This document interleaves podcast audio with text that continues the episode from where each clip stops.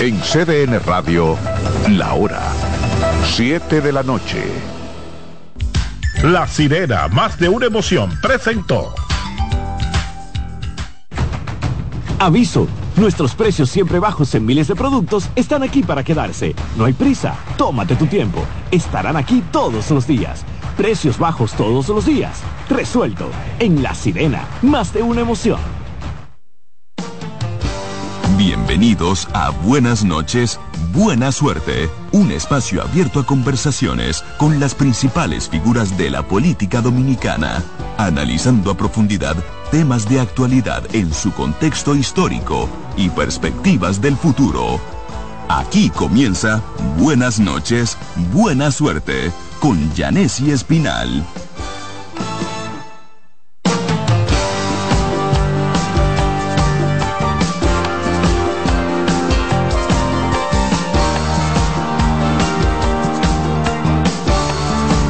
Buenas noches y buena suerte en este jueves 23 de noviembre. Hoy es el Día de Acción de Gracia, eh, Thanksgiving, eh, porque es una tradición que se celebra en los Estados Unidos básicamente y en Canadá. Y se ha ido extendiendo a diferentes partes del mundo. Y es una tradición bonita donde aquí algunas familias, en las que me incluyo, han, la han asumido. Eh, la verdad es que cuando uno estudia la historia de por qué existe el Día de Acción de Gracias, uno se, eh, se siente como tentado a sumarse a esta celebración porque es un acto de agradecimiento por todas las cosas que Dios te ha dado y que la vida te ha permitido conseguir durante todo el año.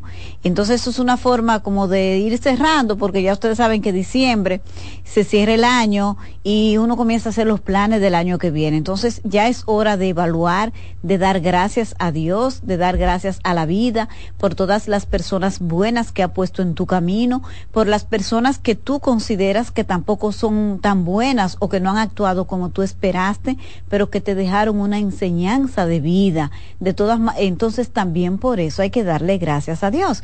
Y ese día de acción de gracias es bonito, así que nosotros vamos a iniciar hoy eh, nuestro programa eh, con esta palabra y le queremos agradecer por la sintonía que siempre nos dispensan a través de CDN 92.5, la 89.7 para la zona norte del país y 89.9 desde Punta Cana. No importa en cuál lugar del planeta usted esté.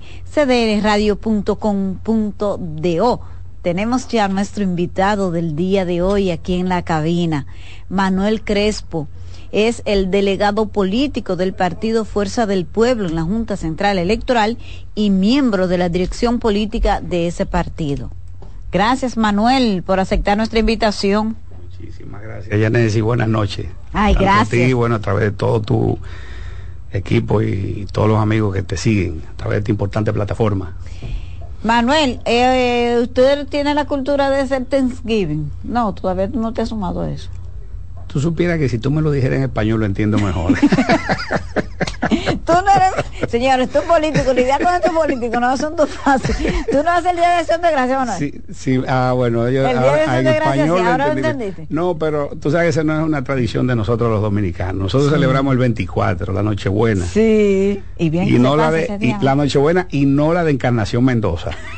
ay, no, esa Nochebuena de Encarnación Mendoza bastante fue muy, triste. fue muy triste, sí. Ese cuento del profesor Juan. El profesor Don Juan, sí, sí. Uno de ellos, uno de uno de los tantos buenos cuentos. De los tantos buenos cuentos, sí, sí. Que recogía la realidad social de, de los campos de la República Dominicana eh, en la época que todavía sigue hoy siendo una gran realidad.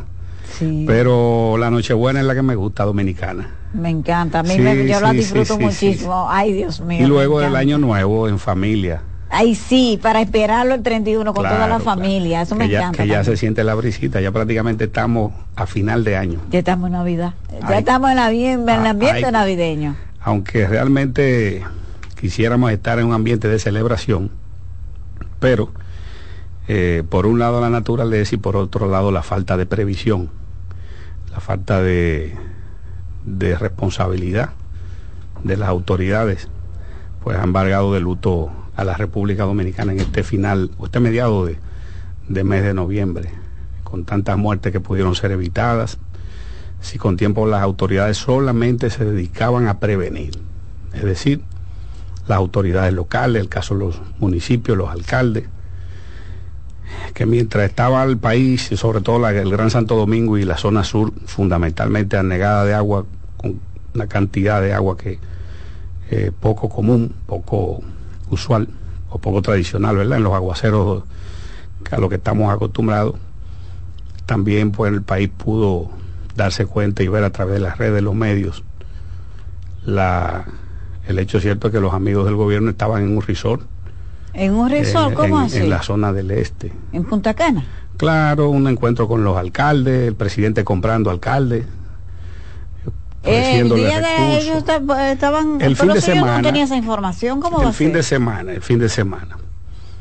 Y bueno, y por otro lado, las autoridades que dirigen la parte de la prevención también estaban de fiesta, en asuntos de bodas, en fin.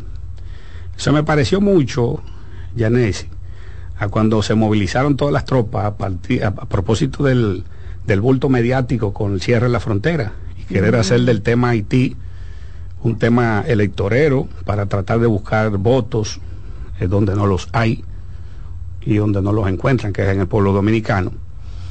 Pues mientras movilizando esas tropas, exponiéndolas a un peligro real y a una situación real, eh, veíamos cómo el presidente de la República se fue de viaje para Cuba y para Nueva York, y luego el ministro de la Fuerza Armada estaba de vacaciones por Londres.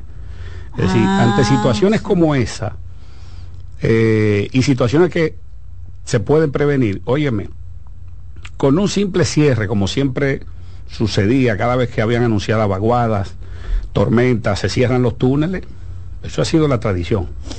Se cierran los túneles, por ejemplo, y los carros se desvían. Porque por el, y todo el cúmulo del agua, el tema de los desagües, el tema de que las autoridades municipales no limpian los hidrantes, no recogen la basura, ahora más, ahora menos que nunca. Nunca había estado Santo Domingo están llenos de basura, eh, por falta del trabajo municipal. Y obviamente cosas que se pudieron eh, evitar, muertes que se pudieron evitar, eh, tragedias que se pudieron evitar. Hoy el pueblo dominicano, eh, pues todos nosotros le estamos llorando con mucho pesar. Bueno, sí, y la así verdad parece ser que, que vamos a recibir tristemente, triste y amargamente, pues estas visitas de, de Navidad y de fin de año. Sí, hay un ambiente, ciertamente, Manuel, como de duelo en toda la sociedad se Sí, siente. sí, sí. Al principio, tú sabes, la gente eh, reacciona eh, ante lo que ha ocurrido, opina, Claro, pero claro. después uno siente a la gente como recogida. Sí, no, la tristeza que dolor, porque al final, si algo caracteriza a los dominicanos, Yanis, es que somos un pueblo solidario. Sí. Solidarios como muy pocos pueblos. Uno que ha recorrido, ha visitado tantos países. Y Eh, el pueblo dominicano, yo no he visto un pueblo tan solidario, tan alegre, eh, tan Sí. colaborador. Eh, por ejemplo, aquí tuviera un extranjero o cualquier persona, tú vas a un barrio y le pide la dirección a una gente y la gente quiere hasta montarse en tu vehículo para llevarte. Es decir, la gente, el pueblo dominicano es así. Muy alegre, pero obviamente también tú tienes un pueblo dominicano bastante aguerrido cuando hay que ser aguerrido, Ay, sí. que no le tiene miedo a nada ni a no, nadie. defendemos nuestra soberanía. Mira, Claro, 65, claro, o sea, claro, esa imagen que 65. recorrió el mundo en el 65, de ese moreno dominicano de barrio, eh, con, lo, con su, su, su arma que era, su mayor arma que era el valor, eh, con los puños cerrados a un soldado invasor, 42 mil marines, eh, a mano pelada, pero lo enfrentamos, como dijimos. Pero, y y, tuvieron, y entraron y tuvieron que irse. Y así fue esa primera batalla para eh, fortalecer la independencia, la batalla de Asua, a un ejército muy inferior. a al palo y piedra. Si el dominicano le ha tocado pelear y conquistar su libertad, su democracia, a palo y piedra. Y la defendemos y la y la hemos defendiendo. conquistado y la estamos conquistando porque es un proceso que va madurando en el tiempo, se va consolidando, sobre todo con todos los aspectos que tienen que ver con la identidad. Que aunque a veces uno nota que se medio se pierde con algunas cosas que uno ve, pero en definitiva, en sentido general, eh, mantenemos nuestra esencia, que es lo importante, que es lo importante. Y bueno, y yo creo que todo un tiempo, Yanesi, para partir de estos, eh, de estas irresponsabilidades de nuestras autoridades, eh, yo creo que tenemos que reflexionar profundamente. Y creo que a partir de, de este hecho tan lamentable, donde inclusive hasta, hasta las muertes se han manipulado, porque no son las cantidades que han anunciado, son más. Eh, yo creo que los dominicanos tenemos por delante un gran reto y es precisamente sentarnos a meditar a propósito de estos tiempos donde la, la, la actividad de trabajo política baja mucho, la gente se concentra en los temas familiares de fin de año y meditar sobre en manos de quién vamos a nosotros poner el futuro inmediato eh, de nuestro pueblo. Y yo creo que a propósito de eso, este, ese es el gran reto que nosotros como dominicanos eh, tenemos para el cierre de este fin de año. Ustedes ven, señores, porque es que ustedes siempre me escuchan defendiendo a los políticos, a los políticos de verdad, a los políticos profesionales. Porque miren cómo vino Manuel. Hemos hecho un recorrido de cultura, de historia, de temas nacionales y ustedes ven la facilidad con la que lo maneja. Ese es el político de verdad, el político consagrado. El político consagrado estudia, maneja los temas, está actualizado Ustedes, ustedes ven la, es que a mí me, yo amo los políticos, señores. de verdad que Sobre todo, Yanesi, agrégale un poquito más, un chisma, que eso te lo, te lo, te lo sugiero yo. Tiene que estar también cargado de compromiso social y, de compromiso político, o sea, el compromiso social. Claro, el compromiso social te lleva a tener siempre una profunda vocación de servicio. Eso va atado de la mano, una cosa trae la otra. El político que no tiene compromiso social nunca va a tener vocación de servicio porque al final nunca le va a doler el dolor ajeno, nunca va a sentir el dolor ajeno. Y una de las cosas que debemos o que nos debe adonar a los políticos eh, es que tenemos que sentir y sufrir el dolor ajeno. A veces lo sentimos y lo sufrimos porque lo hemos pasado, lo hemos padecido por nuestro recorrido en nuestra dilatada carrera, ¿verdad? De la vida y de la actividad política. Pero sobre todo, eh, de forma espontánea y de forma natural, porque hay muchos políticos que asumen pose, que se tiran una foto para coger una imagen, para sacar una imagen en medio de una tragedia, aprovechando la tragedia a veces o las situaciones sociales para, para hacer de eso una campaña, un tema de campaña, un tema de marketing político y no debe ser. Y obviamente el pueblo dominicano, que es muy inteligente, que es sabio, se da cuenta y sabe diferenciar, como bien tú dices, a lo que son los políticos de vocación, profesionales, porque esto, una, esto es un oficio profesional, claro los políticos también que somos verdaderos, no vivimos de la política. Tenemos nuestras actividades privadas de las cuales vivimos dignamente como Dios nos permite vivir.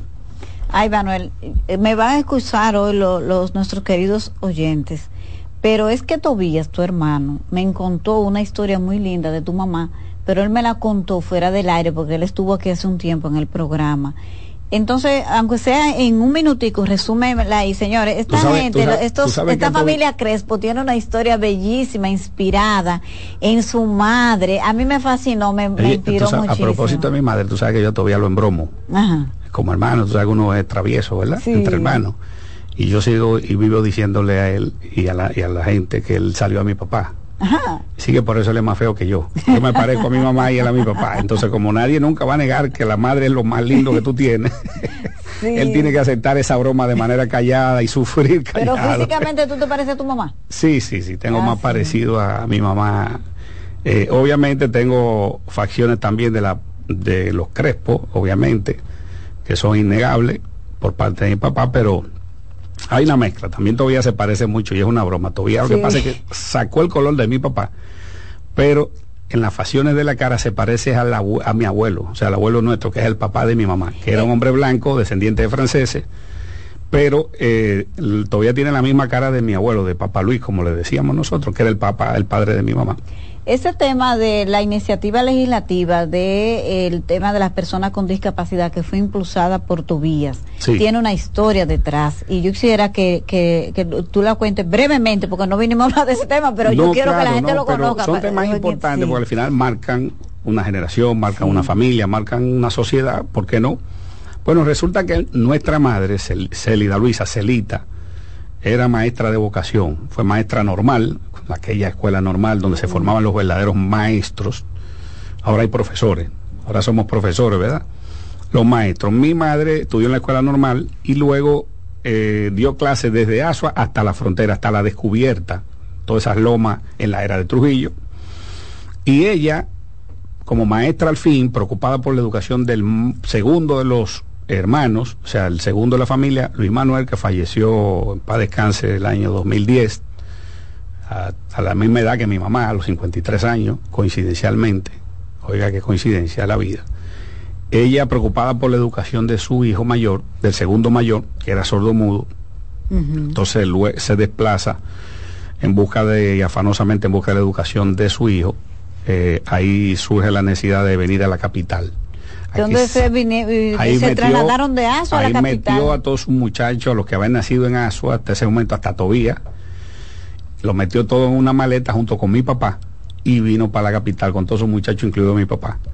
Porque, ella era la jefa de la familia. Mi papá era obediente, ella le daba la orden y ella era obediente hasta el sol de hoy. Todavía después de muerte él sigue temiéndole a mi mamá. Ay, Dios mío. Ella era la única que daba pela. hasta cuando empezaba la pela, hasta mi papá llevaba pela.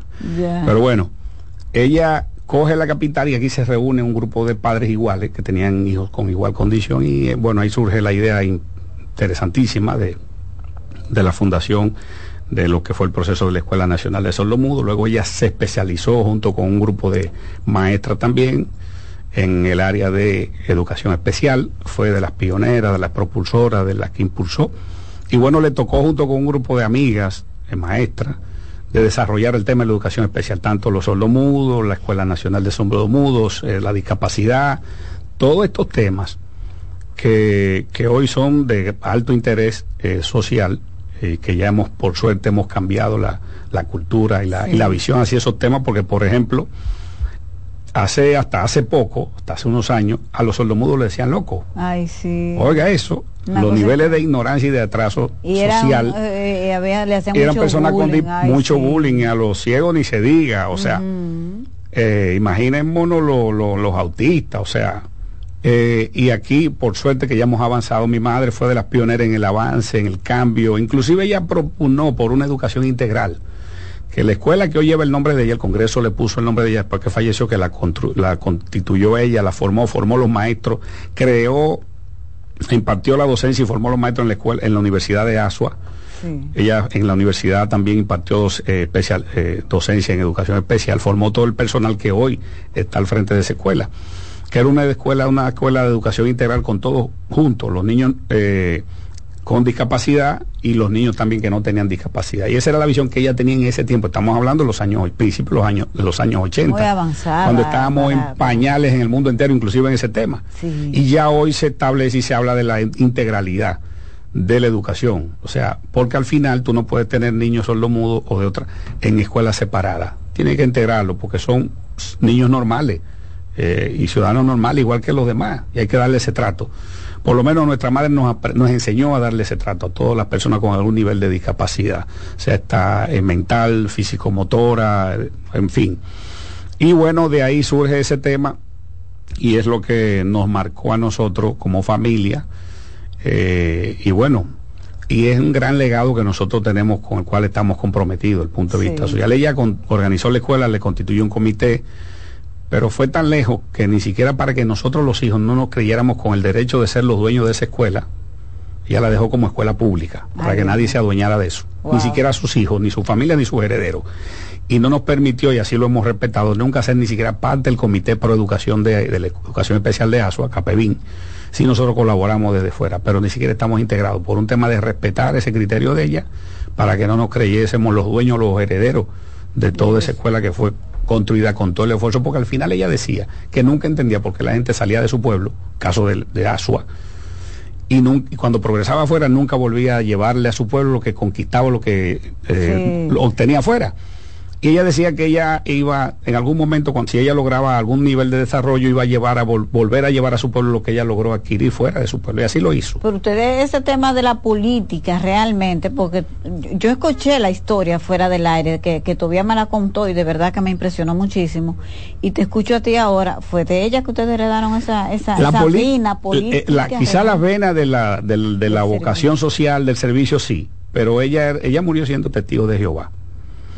Y los testigos de Jehová no colindan ni coinciden con, eh, con, la actividad política. Ellos tienen prohibido y no participan en la actividad, ni siquiera votan. Y mi mamá murió siendo testigo de Jehová.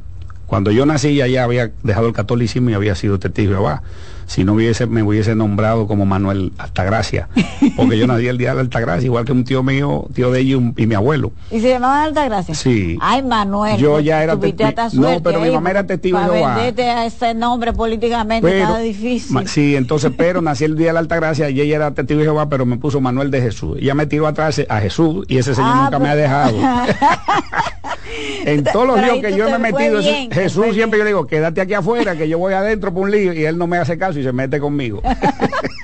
ustedes me ha cuidado, me ha cuidado, me ha cuidado. Ustedes ven, señores, lo que yo les digo de los políticos profesionales. Entonces me fue el tiempo hablando con Manuel de todos estos temas que son más importantes que los chismes políticos.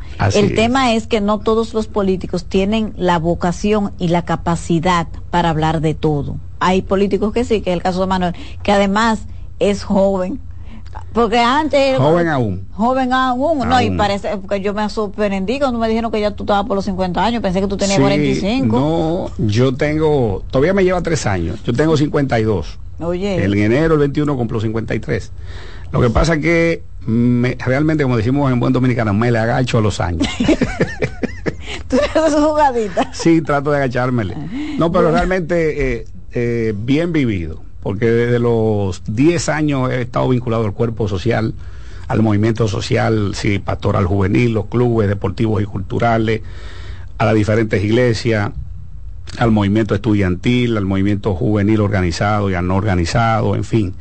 Eh, he recorrido cada, de palmo a palmo, cada rincón de la geografía nacional y las islas adyacentes y las escarpadas lomas de Quisqueya, como decimos. y realmente han sido años bien vivido, compartido con los estudios, nunca he dejado los estudios, tengo, bueno, soy contador, mi primera carrera a los 15 años, graduado a la perito cuando era la perito, eh, luego me gradué de abogado en la Universidad Autónoma, de la cual ya tengo 26 años ininterrumpido como profesor de Derecho, tengo, bueno, tres o cuatro maestrías, eh, en fin, estudié, me hice, me pasé cuando me gradué de abogado. Eh, me gradué de abogado. Sin escándalo de nada. No, cuando me gradué de abogado, pasé y me, me, matriculé en la, escuela de economía, cursé varios semestres porque tenía que seguir estudiando mientras era presidente, porque si no perdía mi condición de presidente de la ah, Federación de Estudiantes. Cursé varios semestres de economía, pero que me, siempre me apasiona, me ha gustado, pero no la terminé. Y luego que me gradué, eh, que me hice mi investidura, inicié el ejercicio eh, eh, junto con el doctor Roberto Rosario, ahí en una oficina que teníamos en Plaza Central. Y bueno, y luego hice tres, cuatro maestrías y, no continúe la economía. Es un tema pendiente en mi agenda. Ay, Dios mío, no, pero esto es demasiado, Manuel. Tranquilízate, así como dice un amigo mío, de que deja de estudiar tanto, ya y vive. Digo yo, pero yo estoy viviendo muchísimo porque yo amo estudiar. No, y uno puede hacer, y uno puede hacer las dos cosas, porque los estudios es parte de la vida. ¿Quién dijo que no? Así es, señores, vamos a lo que vinimos. Espérate, Manuel, vamos a hablar de política y de la Junta. Eh, recientemente, el Partido Fuerza del Pueblo eh, llevó una comunicación, una solicitud a la Junta, que a mí me pareció como extraña, diciendo que active una mesa técnica. Y yo dije, pero que active una mesa técnica de qué? La Junta es la Junta y es autónoma. ¿Qué, eh, ¿Cuál es la incertidumbre que siente la fuerza del pueblo con relación al montaje de las elecciones que le lleva a pedirle a la Junta que haga esto? Bien, nosotros hemos solicitado, solicitamos la mesa técnica a los fines del el seguimiento de los temas de la agenda del montaje electoral, de la agenda electoral. Eh, en esa mesa técnica que he dicho, se pasó el, pleno, de la Junta Central Electoral la acogió la semana pasada, la semana antepasada. Eh, inmediatamente la semana pasada planteamos la convocatoria de la primera reunión, todavía no se ha convocado, estamos a la espera de esa respuesta, a los fines de que en esa mesa técnica esté integrada por la Dirección Nacional de Informática, los técnicos del área de informática de los distintos partidos y del equipo y el cuerpo de observadores electorales de la República que están acreditados ante la República Dominicana, así como también planteamos la integración en esa mesa técnica del director nacional de elecciones y el director del voto en el exterior, por ser las áreas neurálgicas del montaje del proceso electoral. Nosotros eh, en esa mesa técnica inclusive planteamos inmediatamente una agenda. La primera agenda por los temas que están atrasados. Ustedes saben que la misma ley de régimen electoral plantea, ya y amigos radio escucha y que nos ven también, que un año, a más tardar un año antes de las elecciones, la Junta debe terminar y, y probar todos sus hardware, y los equipos que va a implementar a nivel de tecnología en el proceso de, las elecciones, así como también el la auditoría al software y al padrón electoral. Nosotros desde hace más de dos años, a ti te consta, al país le conta, hemos venido planteando sistemáticamente la realización de las auditorías, tanto a los equipos como al software, que dicho sea de paso es un software diseñado por la propia Junta Central Electoral, por la Dirección de Informática, que dicho sea de paso es el mismo que se utilizó en el proceso de febrero del 2020, el colapsado proceso del 2020. Con más razón para haberle hecho una auditoría temprano. Porque ¿qué pasa? Eso debió haberse hecho, las elecciones son en febrero, ¿verdad? En febrero de este año, es decir, del 2023, fue la fecha tope para nosotros haber tenido las auditorías, las pruebas, las evaluaciones de todo eso. O sea que estamos súper atrasados. Y en el hecho encima de que no se ha hecho, entonces nosotros estamos planteando la mesa técnica como para avanzar en, conjuntamente con la Junta Central Electoral en el proceso de acompañamiento, de vigilancia, de supervisión, de colaboración, para que este proceso pueda montarse de manera exitosa. En ese, entre los puntos que le planteamos a esa mesa técnica como agenda inicial está el tema de la auditoría del software, está la auditoría pero eso ya lo aprobaron, lo van a hacer la auditoría. Sí, pero la mesa, pero la mesa, pero Capel no hace auditoría. Bueno, en coordinación con ellos. Pero qué pasa, Capel tiene y asignó una persona apellido Cascante que nosotros la, objetó el PQDC, nosotros le, también en mediante instancia la objetamos también, porque esa persona tiene un bien con un prontuario eh, de situaciones de cuestionamientos graves desde su propio país Costa Rica. ¿Y qué persona es esa? Él fue el director de, fue funcionario del Tribunal Superior Electoral de Costa Rica. Y fue cuestionado. Ajá. Pero en un proceso en Costa Rica está del tema vinculado ahí está. Pueden entrar a las redes, a los medios de comunicación. ¿Cuál es el nombre? Cascante. Apellido Cascante.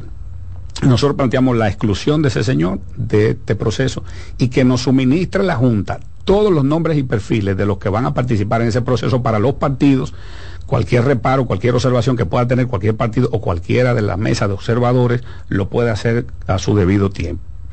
Pero también tuvo problemas serios de cuestionamiento en Colombia, en varios países de Centroamérica y de Sudamérica, en Honduras, eh, y, evidentemente que no, esa no puede ser la persona que esté dirigiendo la auditoría, ni del software, ni mucho menos del padrón. Por tanto, estamos a la espera de que la Junta oficialmente dé las declaraciones con respecto de esa situación, que esta es la fecha ya de más de dos semanas que hemos depositado esa solicitud que no ha dicho nada. ¿Lo de la mesa técnica o la objeción a cascante? La de la de, bueno de la mesa técnica la semana pasada a inicio de semana ya tenemos una semana y varios días que solicitamos la primera reunión con una propuesta de agenda que nosotros le hicimos porque no queremos perder más tiempo ya de lo que hemos pedido para el montaje exitoso de este proceso electoral porque al final ya, ya decía amigos televidentes el país no puede darse de nuevo el lujo entre comillas ¿verdad? de volver a montar un proceso como el de febrero del 2020 no. El país todavía no se ha recuperado de ese traumático proceso del 2020 en términos de confianza, en términos de recursos, más de 5 mil millones de pesos votados por la cuneta, como decimos en buen dominicano, y todavía nadie, hasta ahora no hay ninguna respuesta oficial de qué fue lo que pasó en ese proceso. Entonces, eh, nosotros estamos, entre otros temas, planteando también el tema de transparencia, el monitoreo del cronograma del proceso, con las fechas puntuales y la fecha pautada para la entrega del informe el seguimiento del plan de trabajo de informática, la socialización del cronograma, el tema relativo a las interferencias en la señal de la Junta Central Electoral, la señal del Internet que en varios momentos, en varias ocasiones se ha bloqueado y se ha quedado, eh, ha habido un apagón en la Junta, en la Junta Central Electoral a nivel de la red. ¿Y cuándo? cuándo y le hicimos una instancia hace más de dos, hace aproximadamente dos meses y la Junta no nos ha dado tampoco respuesta. eso es de la mesa, la mesa técnica. Pero eso puede ocurrir. Eh, eh, bueno, pero en el centro de cómputo, en el área de la Dirección Nacional de Informática, donde se supone que van a llegar todas las informaciones por vía de transmisión eh, digital y mediante la red de Internet, eso no es cualquier cosa. Y por eso nosotros con tiempo le hemos planteado a la Junta que nos dé una información convincente con las compañías que suplen esos servicios de qué ha pasado con esos apagones de Internet que han ocurrido en varias ocasiones en la Dirección de Informática de la Junta Central Electoral. El proceso también del plan de ciberseguridad, que es fundamental, el proceso de clonación de los equipos, las demarcaciones con dificultad en la comunicación, porque como sabemos, hay lugares aquí recónditos y por los niveles de acceso que hay dificultad eh, en cuanto a la, a, la, a la efectividad de la comunicación hasta de la energía eléctrica. Entonces, todos esos temas, más otros temas más, como las pruebas en, el hardware y en el software, porque al final, imagínense ustedes que de la auditoría que se ejecute, resultar en hallazgos, cosas a corregir, de acuerdo a todos los expertos en el área de informática nosotros aleatoriamente hemos consultado, Janés, eh, eh, le, le, hemos planteado como neófito de esa materia, porque imagínate, yo a Chepa soy contador y abogado, de informática sé muy poco, pero le hemos planteado, le hemos preguntado que qué tiempo se toma para enmendar o para correr cualquier hallazgo, y ellos dicen que el tiempo es indefinido, que no lo saben, porque no saben la magnitud de cualquier hallazgo que resultara o que arrojara la auditoría que se aplique en el software o en el padrón o en los equipos de la Junta Central Electoral. Entonces, eso nos preocupa porque estamos ya a final, de, eh, bueno, ya casi a final de noviembre y tenemos unas elecciones en febrero. Entonces, eh, más de dos años tenemos planteando todo eso. Y, y ese, y ese jueguito. confiado. Eh, ¿Cuál es, cuál mira, lo que pasa es que ese jueguito se nos parece a la Junta anterior. Ah. Que le pedíamos cosas, dejaban pasar el tiempo, dejaban pasar el tiempo y después decían que no hay tiempo para hacerla. Y ese cuento ya nosotros no lo sabemos. Y nosotros lo que queremos es evitarle a la Junta Central, al país, a la República Dominicana, es que ocurra eh, algo similar o remotamente parecido a lo de febrero. ¿Ustedes tienen temores de que puedan haber situaciones yo espero que no igual, pero parecidas. Bueno, pero en febrero claro, del 2020. claro que sí, Yanesi, porque si en definitiva las auditorías, que es lo que manda la ley, no se han realizado y la ley es clara, debe, debió ser a más tardar un año antes de las elecciones. Entonces, los hallazgos que resultaren de esa auditoría, ¿en qué momento lo van a corregir? y van a volver a hacer las pruebas con las elecciones en febrero. Y en mayo las presidenciales y las congresuales. Entonces no es cualquier cosa y no que no nos aleguen falta de tiempo, porque tenemos más de dos años y medio planteándolo. Y ahí están todas las instancias. Bueno, a ti te contan, porque yo cada vez que deposito una instancia te la mando a tu WhatsApp, te la mando y se la mandamos al periódico, el periódico la publica y los medios la publican. Es decir, ahí están los registros de todas las instancias desde el primer día hasta el sol de hoy. Es decir, que si las cosas, y no es por falta de recursos, porque aquí... No los dieron los chelitos, ¿no? No, no, a pesar de que el gobierno le recortó más de 10 mil millones de los originalmente solicitados por la Junta para este año, eh, este año que realmente el del montaje electoral, pero resulta que también han aparecido recursos, porque el gobierno, en la Junta de Buenas a Primeras, hasta adquirió recursos, eh, equipos nuevos. Ah, Entonces, de algún lugar la Junta está sacando recursos o alguien le está supliendo los recursos a la Junta Central Electoral que tiene dinero para dejar guardado equipos que ella misma dijo que servían todos en más de un 60%, que eran los escáneres que la Junta tiene ahí, y ahora resulta que de un día para otro dice que esos equipos no sirven ninguno y que hay que comprar equipo nuevo y tienen dinero para comprar equipo nuevo. O sea que recursos no, la Junta no ha tenido aparentemente. Ustedes no tienen no ha tenido problema de recursos. Que esto, estos reclamos que ustedes hacen pueda tener un efecto político en el sentido de que quieren empezar a desacreditar el órgano electoral porque sienten que no, no les irá tan muy bien en las elecciones y quieren buscar el culpable. De no, ya no pues, ¿Le podrían hacer hasta una campaña? No, es todo lo contrario. Es que si nosotros tenemos y estamos seguros de lo que tenemos en términos electoral, si hay un partido que está seguro lo que tiene, somos nosotros. Primero somos el único que tenemos un padrón real, demostrable, auditable, porque se lo hemos entregado en tres visitas periódicas a la Junta Central Electoral. El último fue con más de dos millones de miembros, que fue precedido esa entrega de ese padrón. El lunes lo entregamos con el presidente Leonel Fernández, la tercera visita oficial a la Junta. Y el sábado montamos una multitudinaria concentración en la plaza más grande que tiene la República Dominicana, que es la Plaza de la Bandera, que ningún partido y ningún político se había, había osado en atreverse o se había atrevido a convocar una concentración en esa plaza. no, pero la llenamos y ahí están todas las imágenes en todos los costados, norte, sur, este y oeste.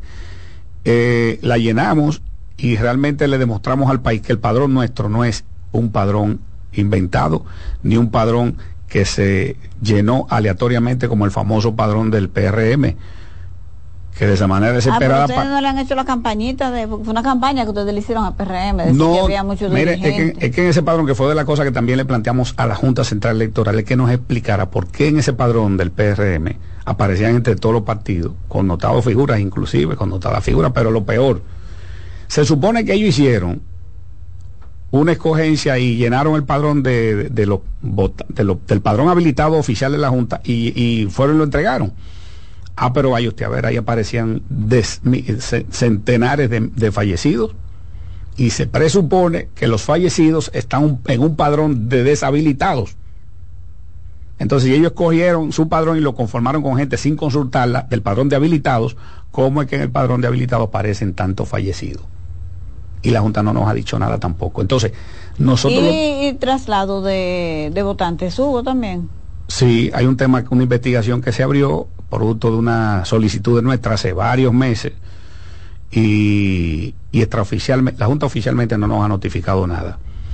Eh, pero hay un tema que tiene que ver con el traslado, cambio de, dirección masivo, que eso es violatorio a la ley, y, que el porcentaje inclusive impacta en, algunos, en algunas localidades para el cambio de, de resultados.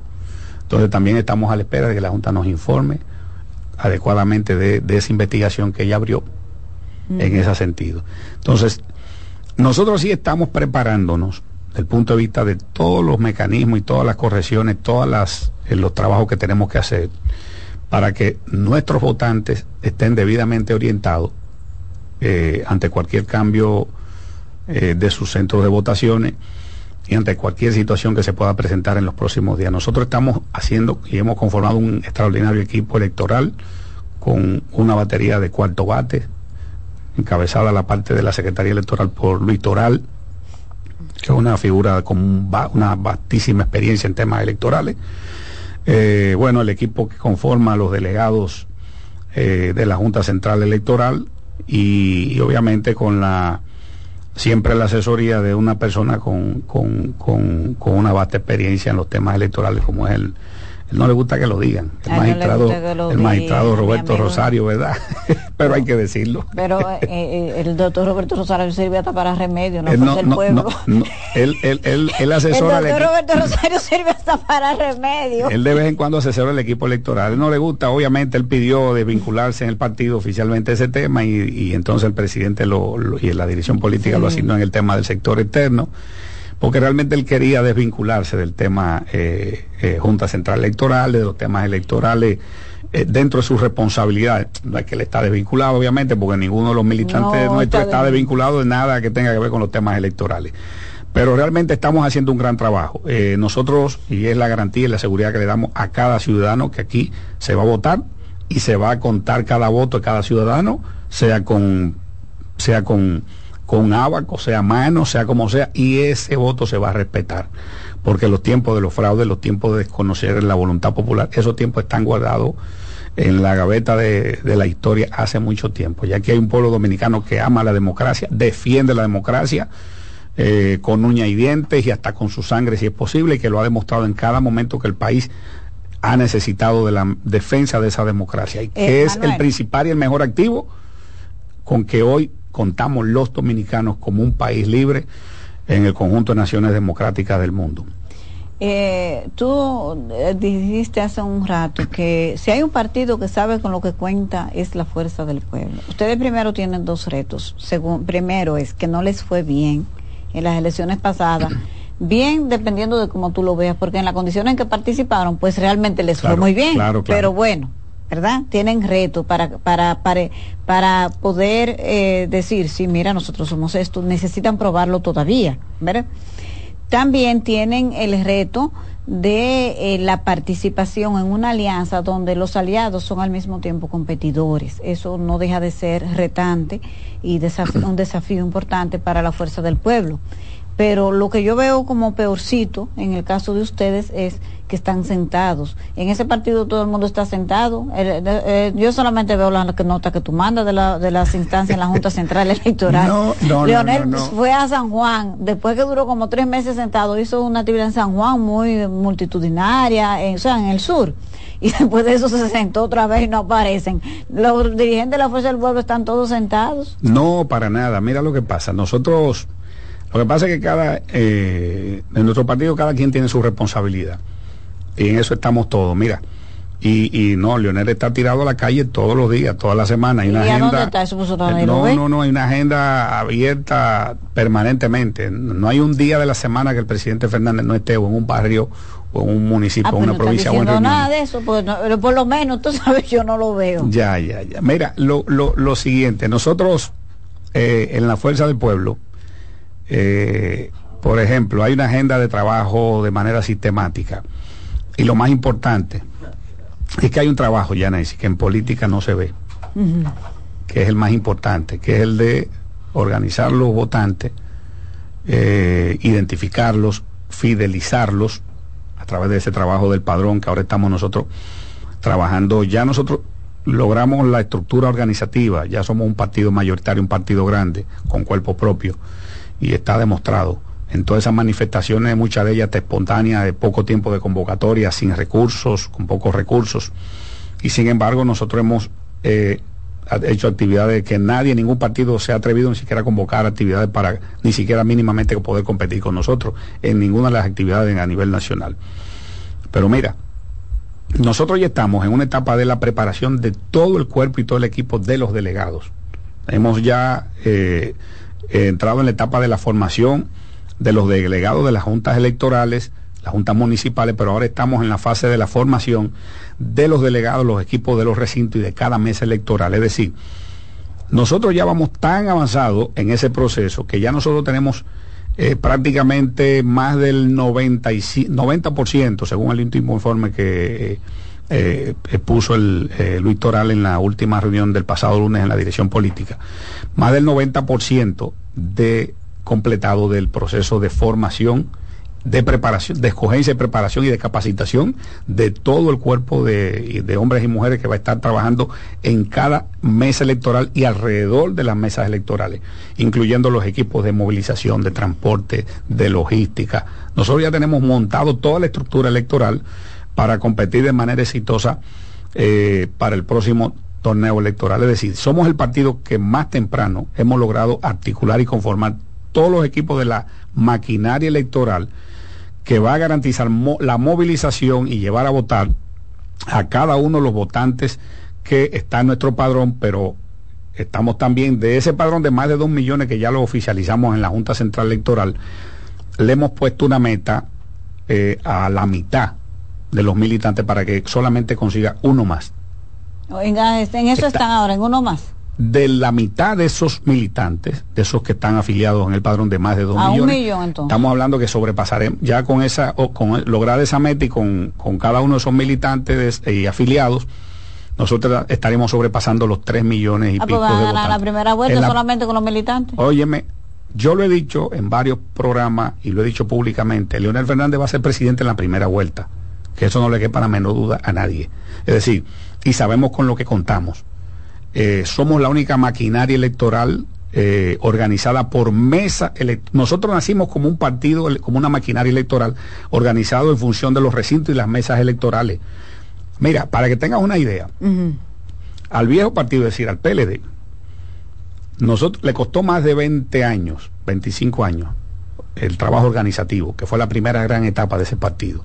Crecimiento, organización, convertirlo en opción de poder, hasta el año 90, hasta la década del 90. Y, pasado el 90, fue luego del 2000 que empezó a convertirse en una maquinaria electoral a través, por, eh, alrededor de las mesas electorales. Y ese trabajo que no lo completó fue lo que le garantizó 20 años prácticamente ininterrumpido en el ejercicio del poder. Nosotros nacimos como una maquinaria electoral. Nosotros logramos hacer el trabajo paralelamente el de organización con el del trabajo electoral, de manera conjunta. Cada ciudadano que organizamos lo vinculamos a su mesa y le damos seguimiento por la mesa. Nosotros vamos a saber a ciencia cierta, inclusive hasta con cuánto voto vamos a ganar en una mesa electoral porque tenemos el control ah, y el contacto. entonces van a ganar la primera vuelta. Claro, claro. Eso ¿Y, en, ¿Cuántos votos van a sacar en, febrero? Mira, mira. Sí, así. Mira una cosa. yo estoy hasta asustada porque eso yo nunca lo había escuchado. Y por eso nuestro interés en que este proceso y que la Junta haga todo lo que tiene que hacer para garantizar la transparencia de este proceso. Y que aquí no, hay no haya ningún elemento que perturbe la transparencia de ese proceso electoral venidero. Mira una cosa, en los procesos. Si ustedes tienen dos millones, discúlpame, hermano, si ustedes tienen dos millones de militantes, se supone que en febrero mínimo tienen que sacar dos millones de, votos, porque no es posible que los propios miembros de un partido no voten por él, no vayan a las urnas. Eh, esa maquinaria, ustedes la van a ver a prueba en este proceso electoral. Febrero es la, es la primera prueba de esa maquinaria electoral y de ese trabajo organizativo y electoral. El país lo va a ver, ahí estarán los votos y serán contados. Y por eso es que queremos que la Junta garantice contar los votos y nosotros vamos a trabajar para que eso se garantice de una forma u otra. ¿eh? Aquí se van a tener que contar cada voto, sea uno a uno, con un abaco, como sea, pero aquí se van a contar los votos. Y aquí ni le van a poner un voto de más a nadie, ni, ni mucho menos un voto de menos. Y eso es lo que nosotros, por lo que nosotros estamos trabajando. El PRM dice que va tiene 106 alcaldías al día de hoy y dicen que están seguros que van a aumentar el número, es decir, que a ustedes les va a quedar poca cosa. Y además todas las encuestas que se publican y la narrativa oficial es que el presidente ganaría hasta como con el 60% en la primera vuelta, el presidente Luis Abinader. Mira, el, el, eh, ellos se quedaron cortos porque ellos siguen eh, sumando alcaldía. Entonces se le fue más a ustedes ya. No, porque ellos están comprando alcaldes todos los días. E inclusive en el fin de semana, por eso fue el desastre. Porque ¿quiénes son miembros del COE? Todos los alcaldes, ¿dónde estaban? Y todos los funcionarios. El de Obras Públicas, todos estaban en un resort el fin de semana.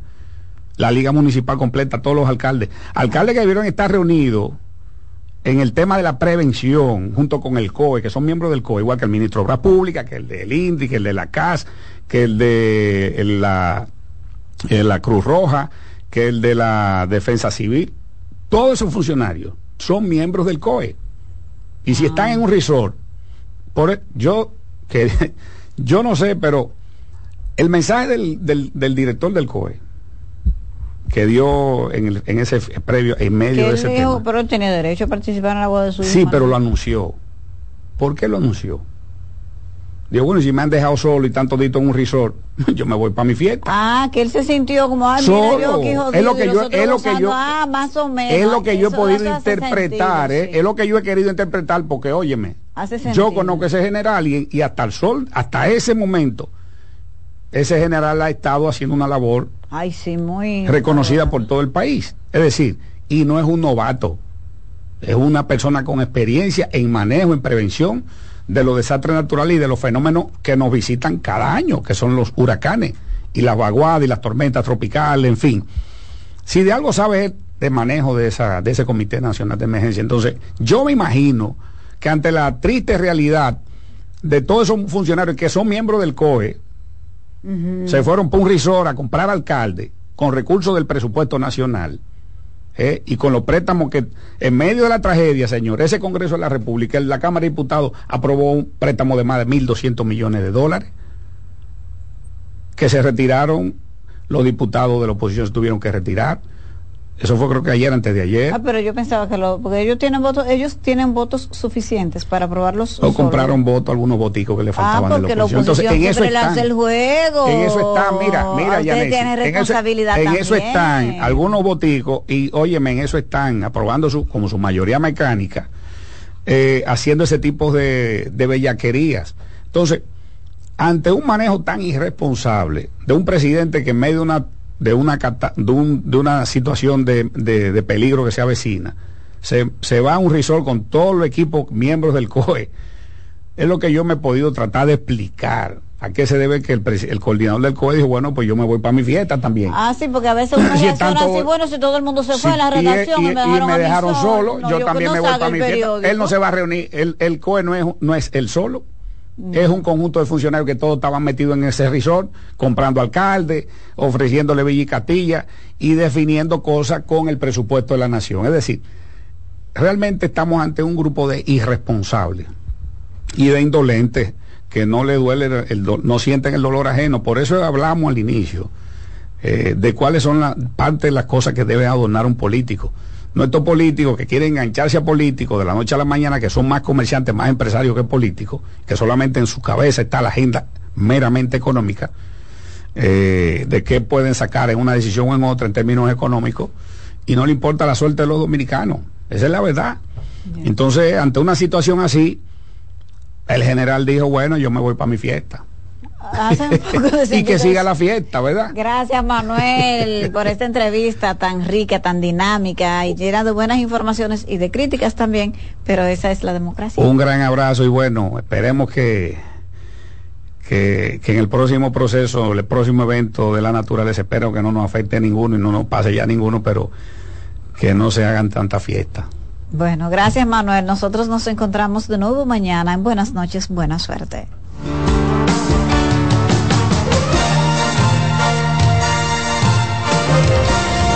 Usted está en sintonía con Buenas noches, buena suerte.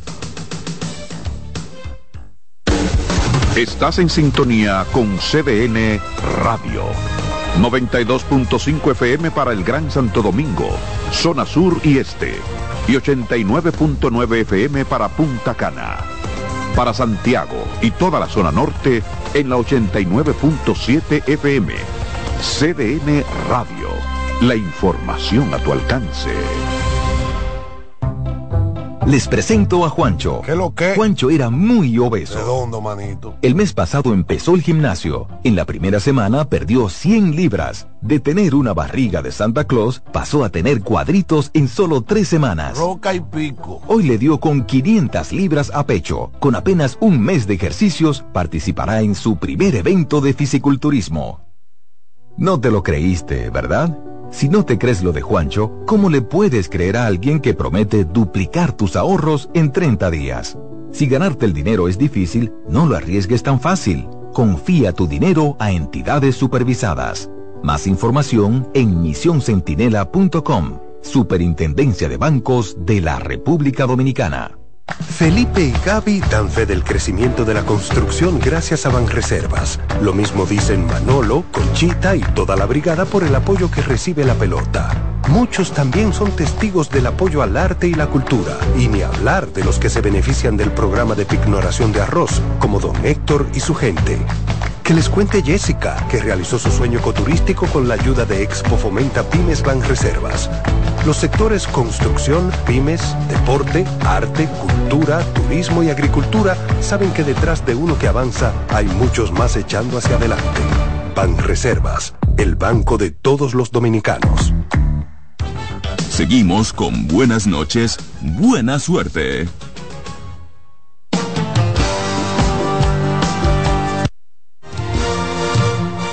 Y hasta aquí, buenas noches, buena suerte, agradeciendo su sintonía y esperando contar con su audiencia a las 7 de la noche, cuando regresemos con otro invitado especial.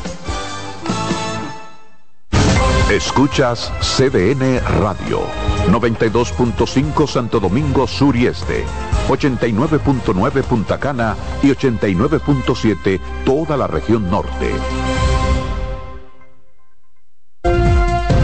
Presentamos Explorando el Mundo con Iván Gatón por CDN Radio.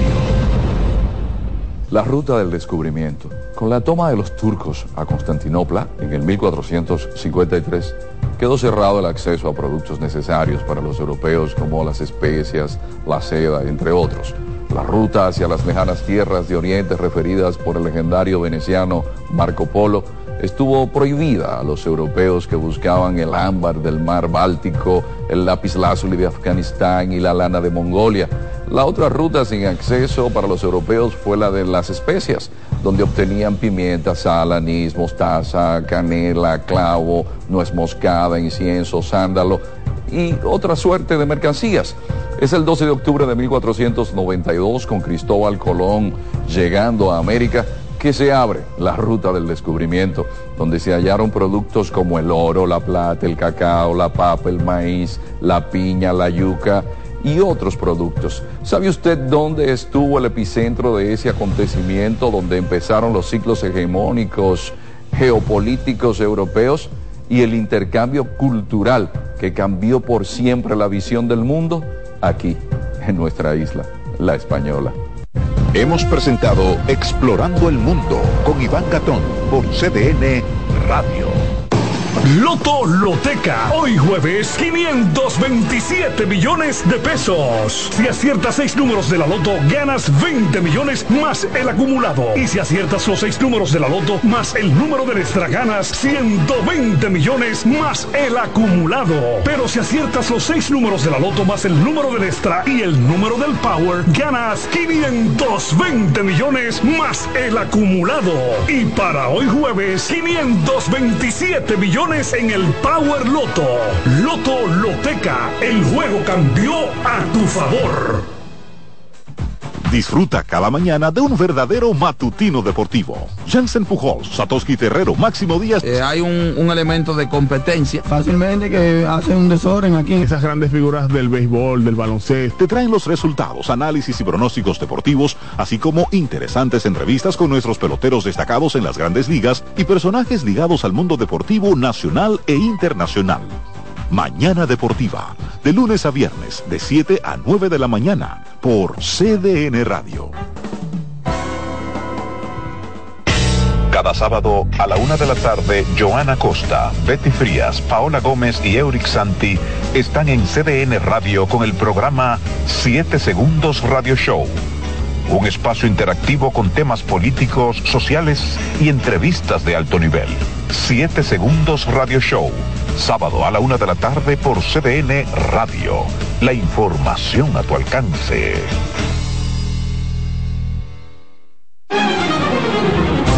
CDN Radio tiene el espacio más transparente, plural y profesional de la Radio Nacional.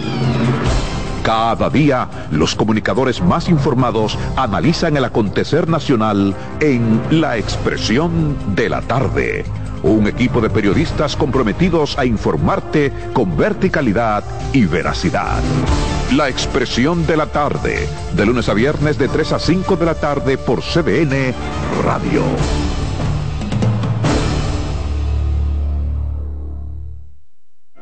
En la vida hay amores que nunca... Todas las voces que cantan al amor yo la quería más que a mi vida. Todo el romance musical del mundo. Todas las canciones que celebran los más dulces recuerdos. Eso es Colombo en Bolero. Domingo, de 2 a 3 de la tarde por esta emisora.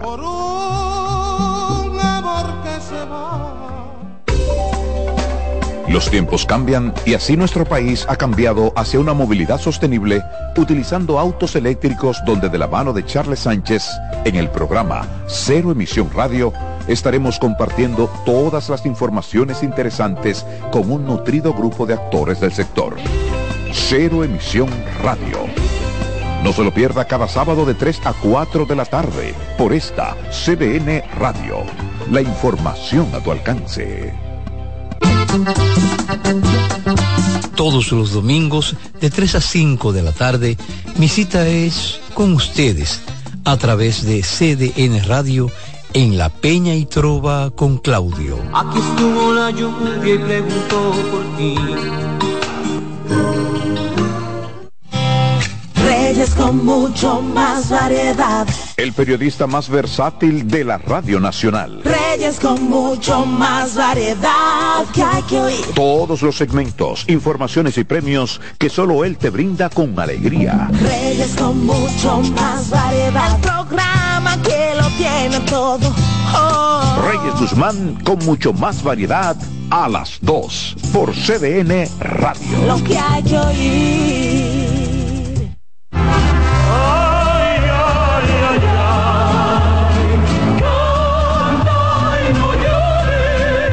La vida pasa cantando. Canta, si aliviar quieres tu dolor. Cada domingo le invitamos a escuchar La vida pasa cantando, un programa de Logomarca y CDN Radio. Para cantar canciones como esta. La vida pasa cantando por esta emisora los domingos a partir de las 10 de la mañana. Con Lorenzo Gómez Marín. Cantando me iré, silbando me iré, cantando lejos me consolaré.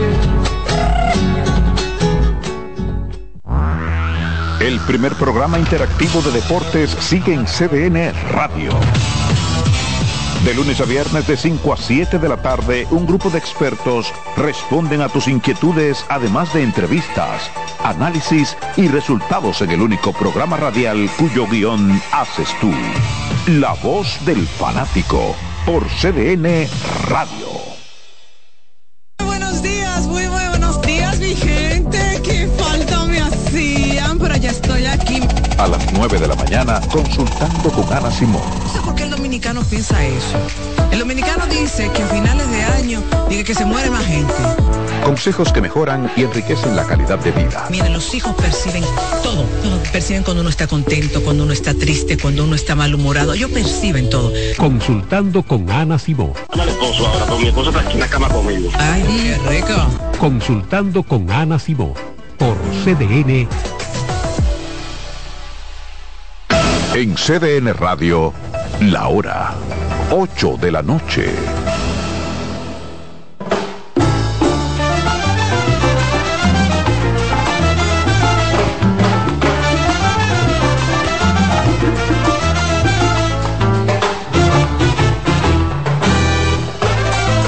Hola a todos, ¿qué tal? ¿Cómo están?